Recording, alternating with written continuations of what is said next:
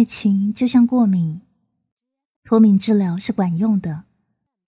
就是你们在一起，你慢慢的会对对方脱敏，爱情变亲情。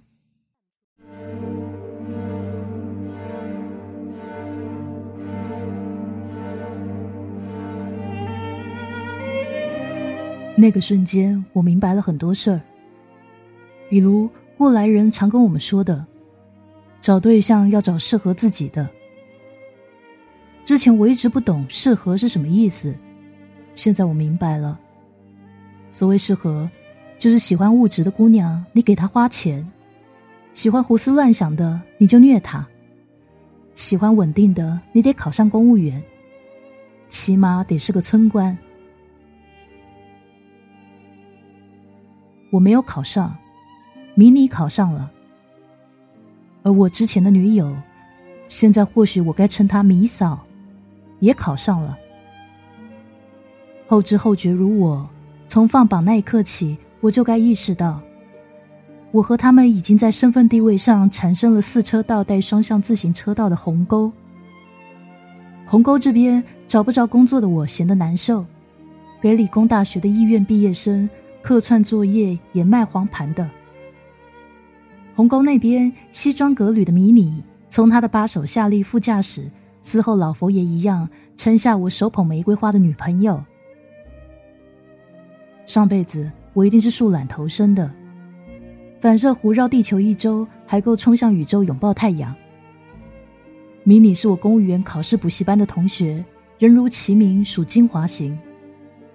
补习班一张桌子坐三个人，迷你主动坐在了我跟我女朋友旁边。我当时以为他只是想跟我做哥们。迷你对考试志在必得，经常教育我：二十九岁不当上县长，这仕途就算完啦。我当然不信他二十八岁高龄，今年村官，明年就县长。可我忽略了女朋友崇拜的目光。虽说朋友妻不客气，但我什么时候当你是朋友了？现在眼看着他们就要消失在马路对面的商铺中间，我一个抱起，被导演同学喊了：“停，刘琛，你抢戏了！”我不演了，你找别人。我想去追迷你和我女朋友，却被那导演同学拦住。也许是我脸上焦灼困惑的表情让人误会，他走过来，耐心细致的给我讲戏。虽然我扮演的只是一个路边贩售黄盘给流浪歌手的猥琐青年，但在导演口中，这个只有一句台词的人物也具有了十分鲜明的人物特征。不要因为角色小就不重视。再一恍惚，挖了我墙角的迷你已经看不见了。摘不掉的绿帽子，拱得人怒火中烧。即便明知对象是错的，也忍不住要发泄出来。我问导演：“你自己不觉得假吗？这年头不会用电脑的，为了上黄网都能学会用电脑，哪来那么多复古情怀？街边卖黄。另外，除了卖黄盘的流浪歌手这种边缘人，你们这帮艺术生就不能关注点主流情操吗？”我说完，夺过导演手里的机器，回放录像。眼睁睁的看着景深处的迷你牵着跟他一般高的我的女朋友，进了一间连锁酒店。我其实特别想问问他，一样的前台，不一样的身份证，真的没关系吗？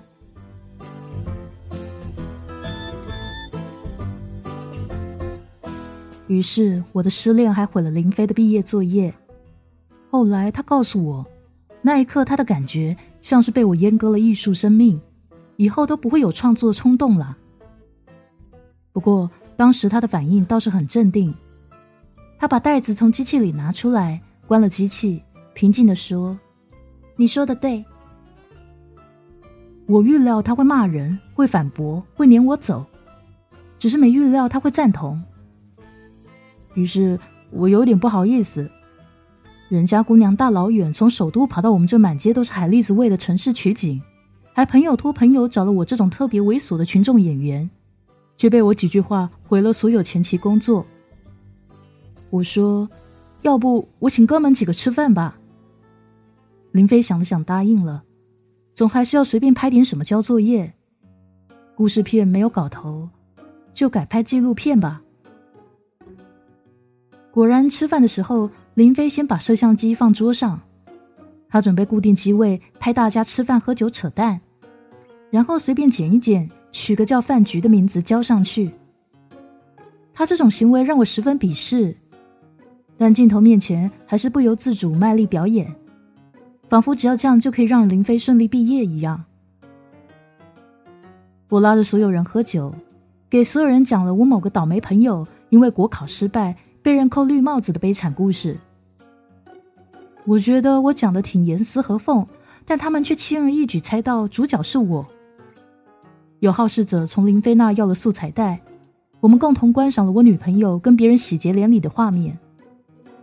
我只能硬着头皮坚决否认，并试图把倒霉朋友的故事再编远一点。林飞说：“你别说了，挺没劲儿的。”林飞把我的手机拿过去，轻易的找到标着“蒙阿莫”的电话号码。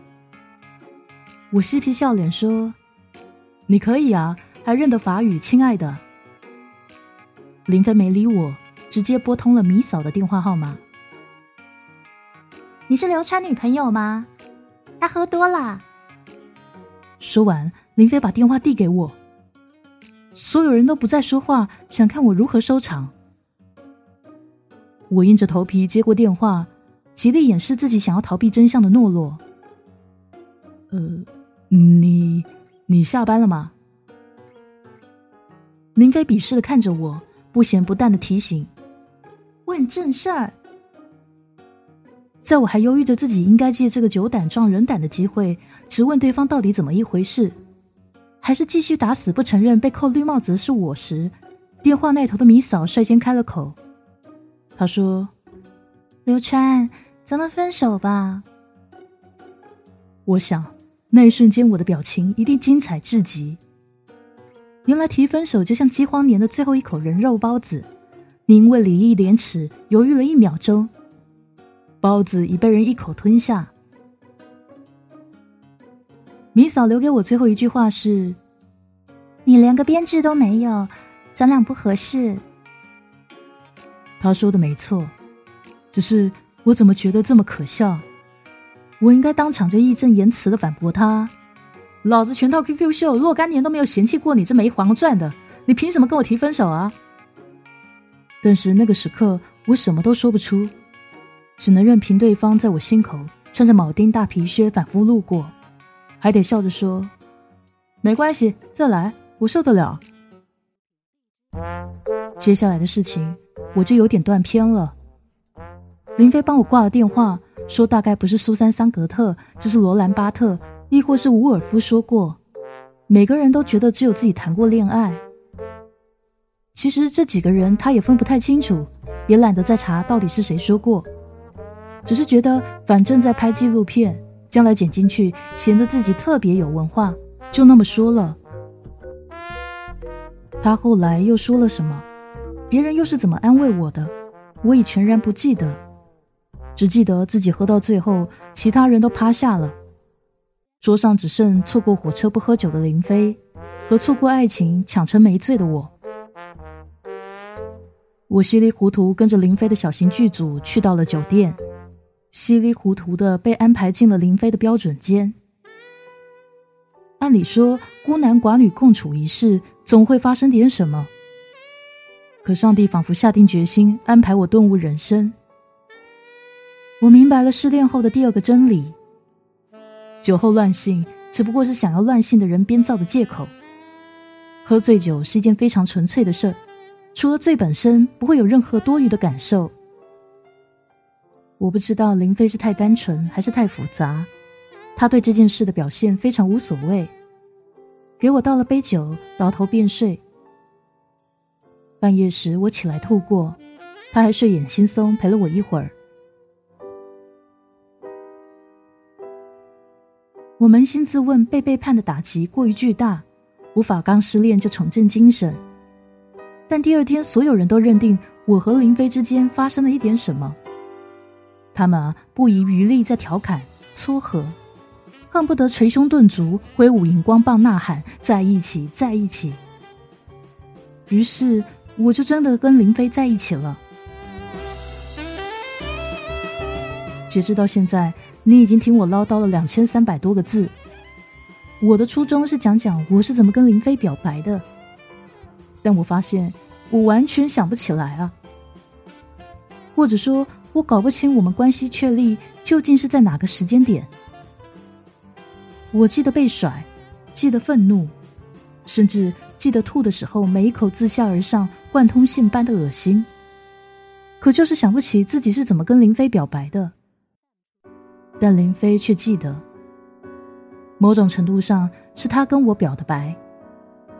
他说，当时我问他是不是出于道义，当众跟他表个白，安抚众人。他在居高临下的拒绝比较有面子。后来我真的那么做了，可林飞却没有拒绝我。可能人都这样，只有对践踏过自己的人和事才会刻骨铭心。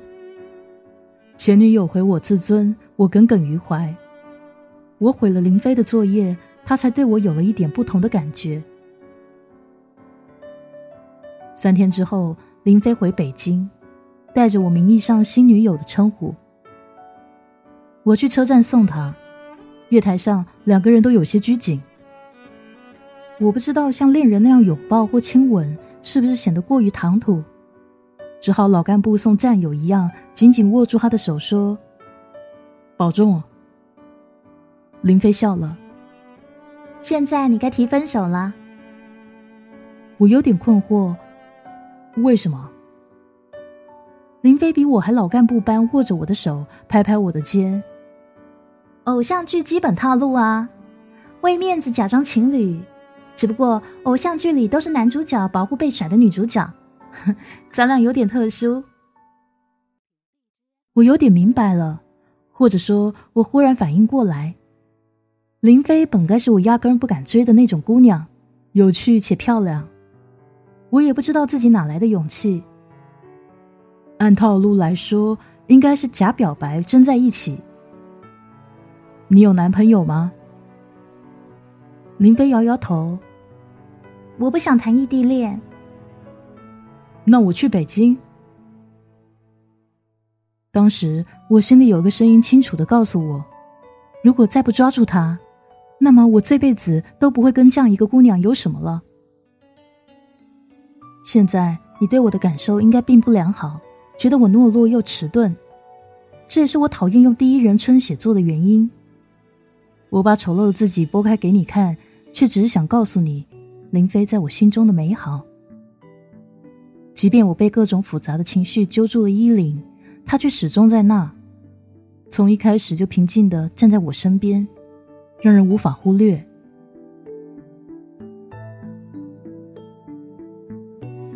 一个礼拜后，我找到了一份天津的工作，在一个国企做翻译。我食言了，没去成北京，但同样是海蛎子味的城市，我离林飞又近了些。说起来惭愧，我一直不愿意提及我的专业。我始终认为，我之所以能学得了说话像吐痰一样的法语。完全是因为小时候说方言的基础。不管别人认为这门语言有多美，在我看来都是乡音未改。所以遇见林飞之前，我也从没想过要用这门专业就业。潜意识里可能还有点想要证明自己的冲动吧。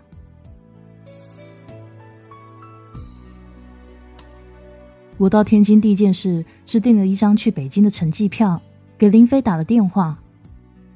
我那时觉得北京跟天津不再是异地，半个小时火车而已。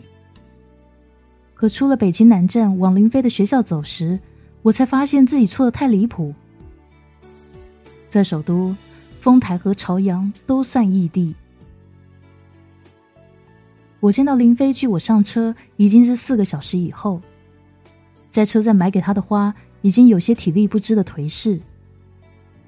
林飞蹦蹦跳跳从教学楼里出来，一脸兴奋的告诉我：“哼，我的纪录片评了优秀毕业作品，哎，真的吗？”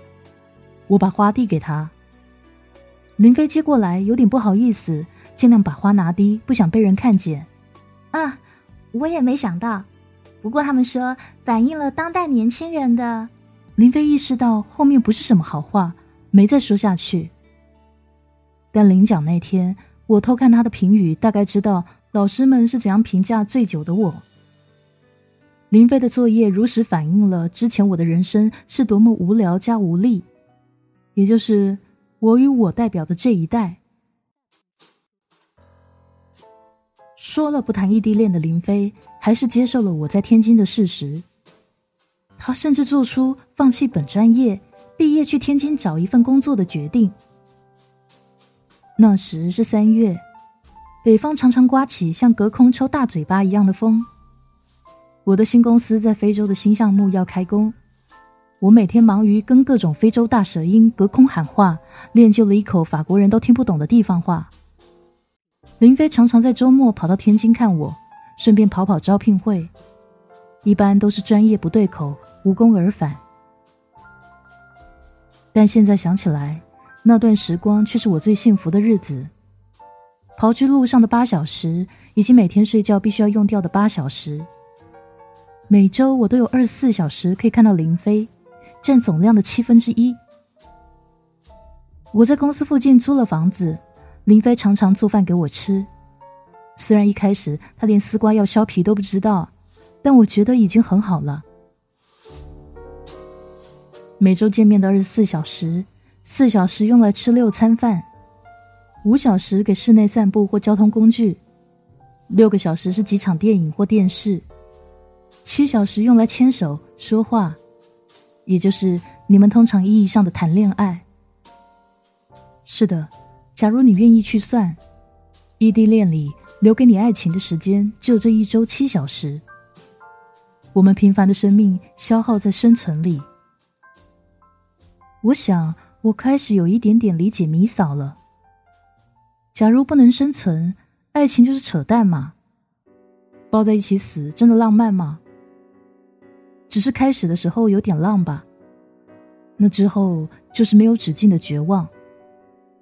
当你理解任何违背了人类生存本能的恋爱都是空谈时，你离成熟就不远了。成熟。让人如此痛苦。三月的春风里，我在滨江道尽头的教堂外吻了林飞。这是我的精心设计。我欠林飞一个郑重的开始。我想，这样的吻比我们不知从谁在哪里开始的表白要有仪式感。可惜进了教堂，听着天津大妈绘声绘色跟外地亲友讲解。才知道这里是一个以建国前德国牧师杀小孩炼肥皂传说闻名的教堂。所有的仪式感瞬间变得很荒诞。可林飞却说：“你真懂我，这个吻还真是与众不同啊！”如果高兴，为什么眼中有泪光？那天，林飞告诉我一个喜讯。他在天津找到一个文员工作，实习期三千，转正有五险一金。那你的专业呢？不拍电影，不写剧本吗？林飞摇摇头。哎呀，我们这种专业成才率很低的，而且我又不是什么名牌艺术院校毕业的。那一刻，我信以为真，忽略了大学四年，林飞也辅修过表演课。从教堂离开，我们去超市买了两瓶小二，一路喝着，从滨江道一直走到五大道，数着五大道上那些有历史的小洋楼。林飞有些醉，他说：“刘禅，我想明白一件事，是什么？去他妈的理想！林飞，你长大了，我刚毕业那年也跟你一样。”以为世界是我的，实际上呢，时间往前走，咱们只能跟着。林飞傻乎乎的笑着，指着路边某栋已成高档饭店的历史建筑，点评现在被改的有多丑。那天以后，林飞再没跟我谈过什么理想。他真的来到天津，成为一个文员。过上了朝九晚五、穿套装裙子、骂老板傻逼的日子。我们在一起了，商量着过年回家分别见次家长，然后结婚。我很幸福，我终于拥有了平凡质朴的幸福。只是我时常会想，那个当初因为我一句话就作废全部作业的林飞，唏嘘嗟叹，世俗就像一台大功率的洗衣机，任凭多有棱有角的人。最后也被搅打成统一的形状。如果不是林飞这个电脑白痴填好全公司的报销单却忘了保存，我可能永远都不会知道他为我放弃了什么。那天天津下入下第一场大雨，晚上九点，林飞打电话给我，哭着说工作做完忘了保存，明天要挨骂。我从公司赶过去帮他复原文件，于是我也复原了他电脑上所有已经删除的文件。他回复给所有北京影视公司发给他的录用信：“我想在天津工作，对不起，谢谢。如果未来贵所在天津建分部，请考虑我。”我问林飞为什么，他只笑嘻嘻回答说：“这个行业就是这样子啊。”核心集中在北京嘛，上海有一部分，想在天津找专业对口，比登天还难啊。除非进高校当老师，我就一个本科学历，怎么进高校啊？不过没关系，林飞这么说，怎么会没关系呢？我哪里知道，半小时火车对他来说就是另一种人生。米嫂英明啊！为我这样的人不值得。第二天，我向公司申请去非洲外派。不知道你会不会认同，所有爱情其实在相见的第一眼就已经确定。我们的第六感远比理智强。科学家说，人类鼻子上方有一块区域，可以帮助我们从基因上决定婚恋。很像两只狗见面时互相闻屁股，确定是不是同类。我当然不是教唆你刚认识一个人就这么干，但摸着你自己胸膛，问你自己内心：难道不是从一开始你就已经明白他不是你的真命天子，或者他不会跟你牵手走入婚姻殿堂？你从一开始就知道为什么大结局时还要如此诧异？或者我从一开始就明白？林飞是我这一秒不抓住，下一秒就会失去的姑娘。这姑娘为我剪掉了翅膀，我给她谷物雨水。我觉得幸福，她觉得幸福。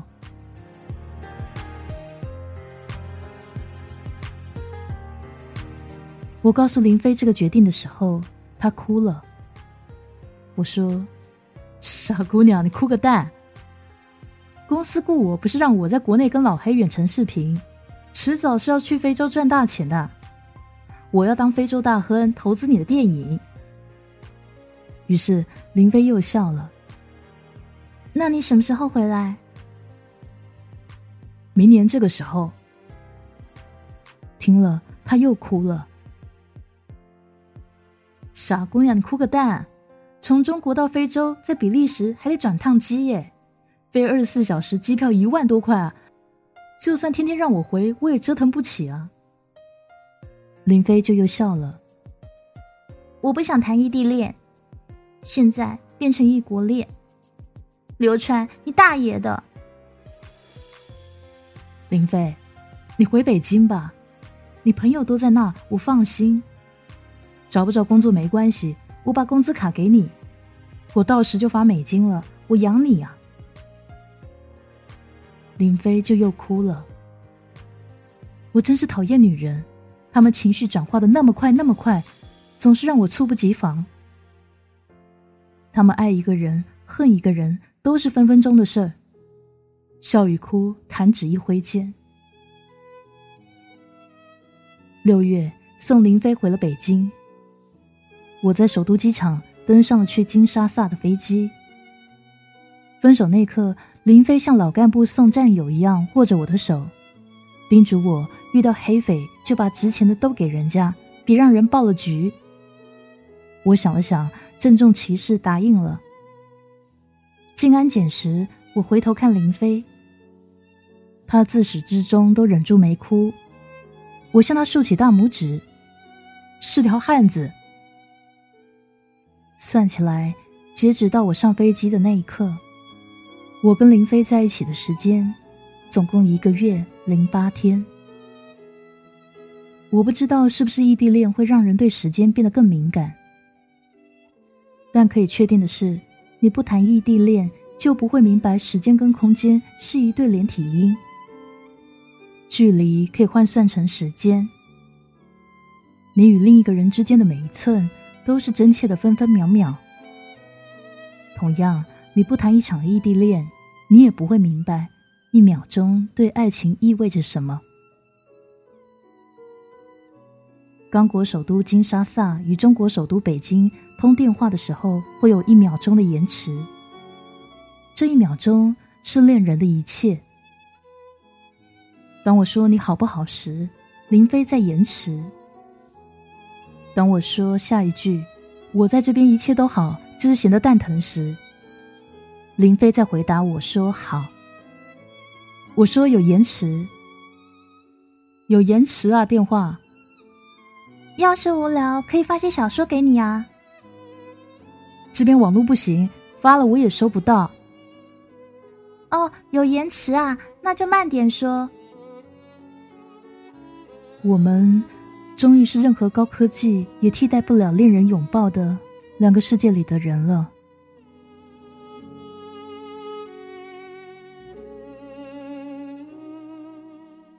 好消息是。林飞很快的在北京找到了专业对口的新工作。我现在还记得他做第一个项目时给我打的那个激情澎湃的电话。那个时候是我的早上六点，他的下午一点钟。电话里他说：“刘川，你知道我做的第一个项目是什么吗？是电影改编的电视剧。电影票房特好，讲的是一对恋人因为战争分开五十年，一个在台湾，一个在大陆。”一辈子没再见，啊！一辈子没再见，那他妈谈的什么恋爱啊？是啊，所以不能改电视剧。至今我还记得林飞像讲一个天大的笑话一样跟我解释，这样一个题材为什么不能改电视剧？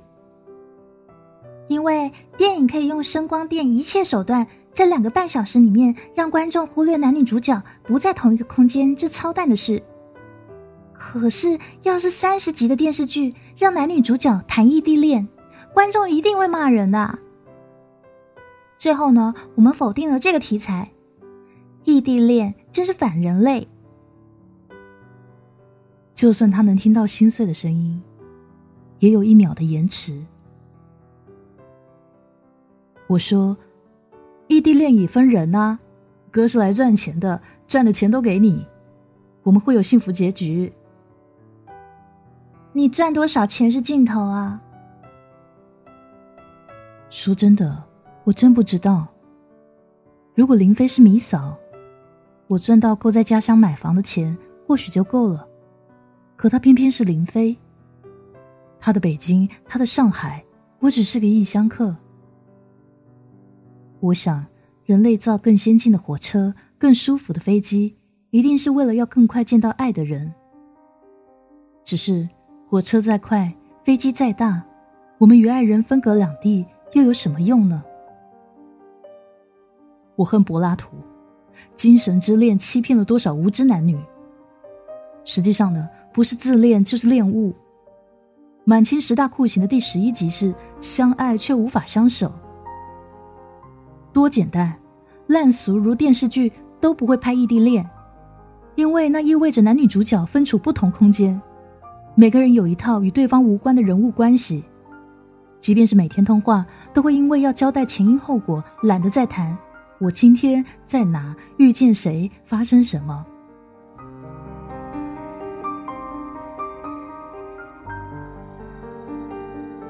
我在刚果赚美金的日子，林飞的事业蒸蒸日上。他的第二个项目，按他的话说，是坐上了迫击炮一样的快速。那段日子里，他最享受的事就是在北京不同的电影院，在同一部电影最后几分钟的字幕里找自己的名字。他跟我抱怨：“哎，大部分国内的戏院屏幕亮度都达不到标准。哎，大部分的观众都不会等到字幕放完。”哎，虽然我一句都听不懂，还是假装赞同，不想承认我跟他已经是两个世界的人。我想，他也同样在假装可以体会非洲雨季所有树木都散发臭袜子的味道，假装明白我们为什么帮黑哥们建医院、修道路、换矿产，假装明白在我的黑同事里，百分之九十九的人认为越胖越美。一年时间，白驹过隙，我跟林飞却像美金兑人民币，一路向下。我至今还记得。我汇回国内的最后一笔工资是一万美金，汇率六点七三二。给林飞发短信，林飞第二天回复我收到了，已转成定期。那个时候他已是公司的项目经理，每个月的工资跟我在非洲的差不多。我想我们快熬出头了，只是我们快结束了。我们懒得再通有延迟的电话，懒得再发一块钱一条的短信。虽然手机可以视频通话，但网络时常掉线。慢慢的，也懒得再试。可真的只是因为懒吗？农历新年前，跟我一个宿舍的采购小王拖着我去非洲夜店。其实他不说我也知道，他不是去喝酒跳舞的。出国前，我特意发了一篇报道给林飞表忠心。报道的题目是“黑瑶姐放不倒中国男人”。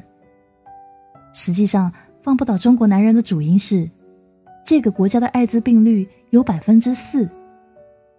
当然，再怎么高的比例也拦不住一些胆大的，比如单身的小王，他喜欢一个黑姑娘很久了。我劝他别去了，他羞红脸跟我说，他已经给家里人看过那姑娘的照片。家里同意了，我笑了。啊，你家同意了？你会说本地话还是法语啊？你跟他怎么交流啊？所以让你去嘛，哥，你就帮我这一次啊。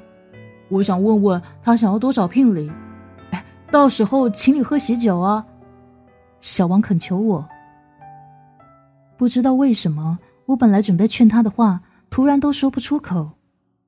什么风俗不一样啊？涉外婚姻的麻烦啊？这黑姑娘是不是在骗你啊？诸如此类的，忽然都如鲠在喉。我想到了林飞，他睡眼惺忪的在厕所守着，吐着一塌糊涂的我。那天晚上，黑姑娘带着她的朋友一块出现在夜店，小王大手笔的买了很多酒。我翻译过会议。翻译过合同，就是没有翻译过爱情。一个人对另一个人当面的情话，到底该怎么翻译才算是信达雅？脸红要不要翻译？娇嗔要不要翻译？但我想我的专业素质还是过硬的。小王跟他的爱人最终开房去了，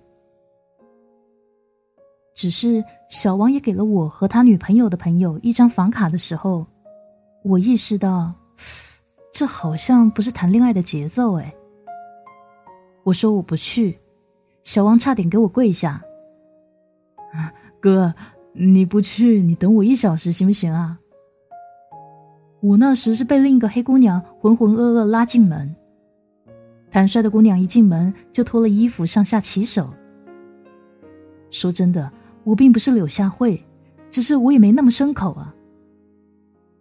好吧，我承认，我是被那百分之四吓的。我一把推开姑娘，说：“你别这样。”黑姑娘像做错事一样问我：“怎么了？我不漂亮吗？”真心话，这姑娘挺漂亮的。金沙萨的高级夜店里，姑娘当然也是符合国际审美的，苗条，皮肤有弹性，因人种差异，大多腿长胸又大。只是我不知道自己为什么会不由自主想到林飞，如果他在，他一定会哈哈大笑说：“哼，刘川那个臭流氓，不是说放不倒中国男人吗？”于是我给了黑姑娘二十美金，说了此生最装逼的一句话：“咱俩聊聊天吧。”我们真的就用非洲大舌音聊起了林飞，聊起了我即将失去的爱情。你是不是真的听到这里，指望这个黑姑娘给我什么指引，让我幡然醒悟，搭夜班飞机回国找林飞？你错了，你有偶像剧思维了。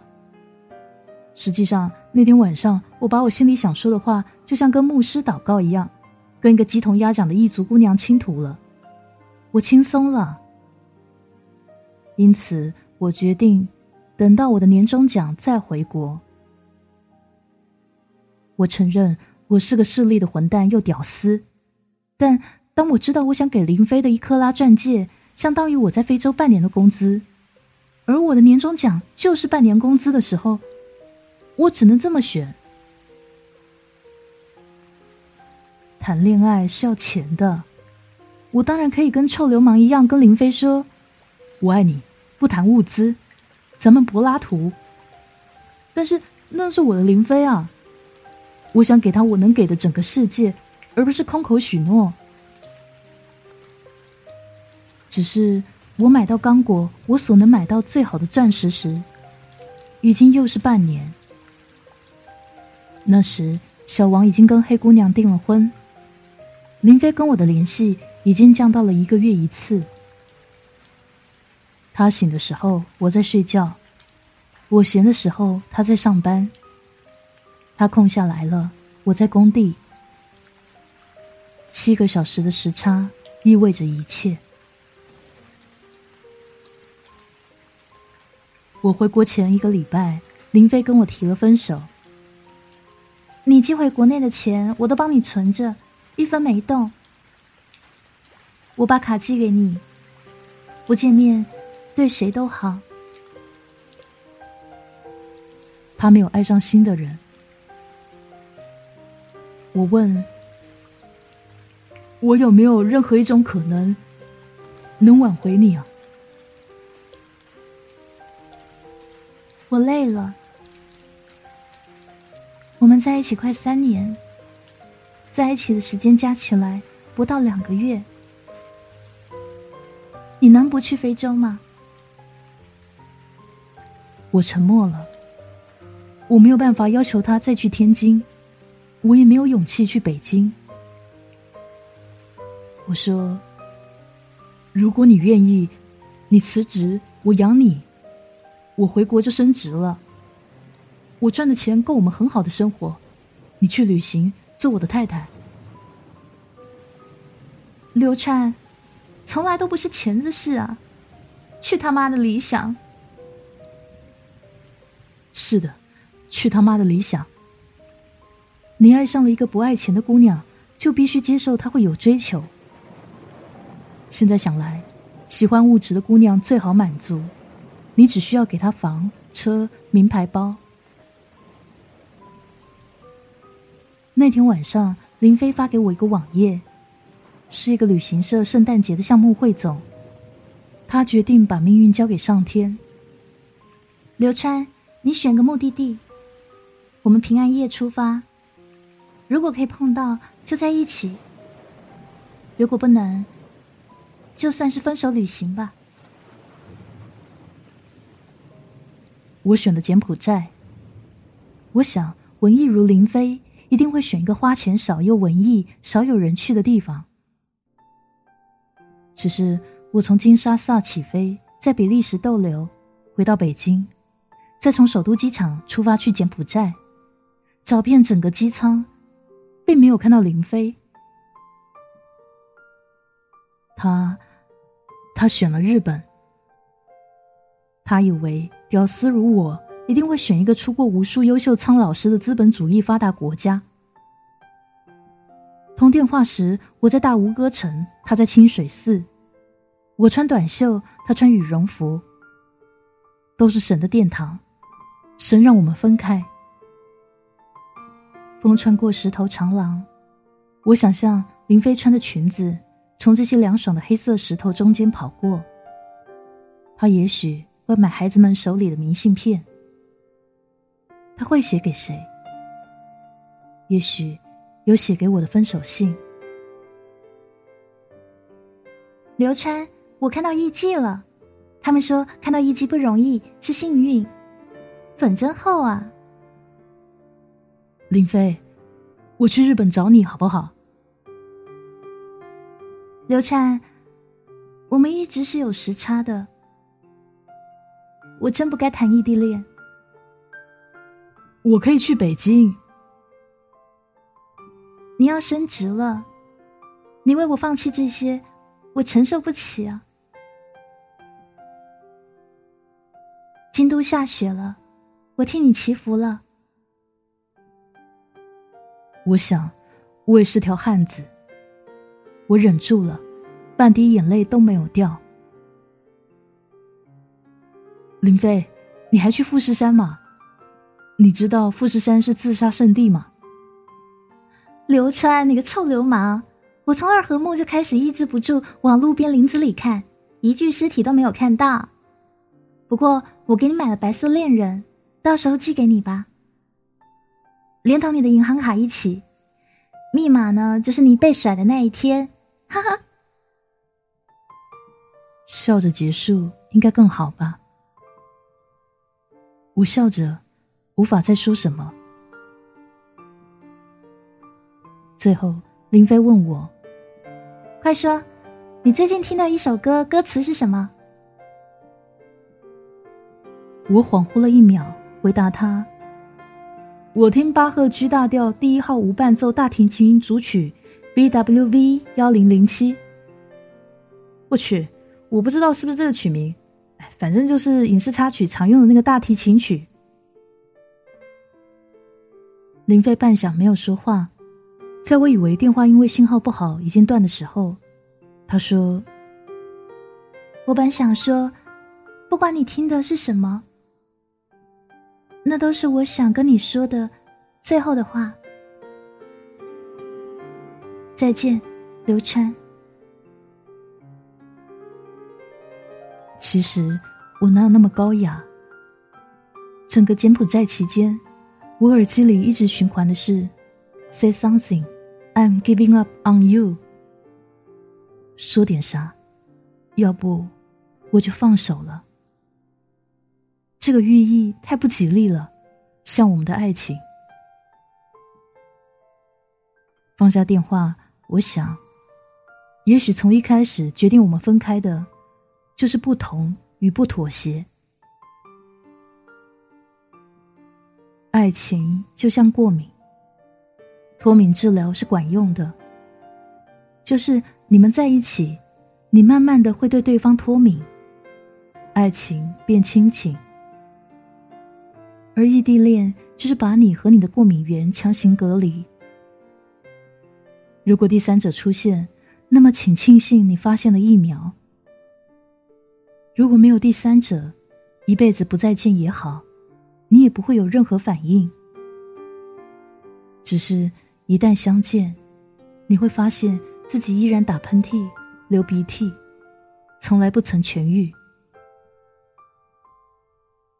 我跟林飞的爱情没有疫苗，只是我的过敏源林同学放弃了我，而我也过了有为一个人过敏一辈子勇气的年纪。虽然我爱你，但是再见，林飞。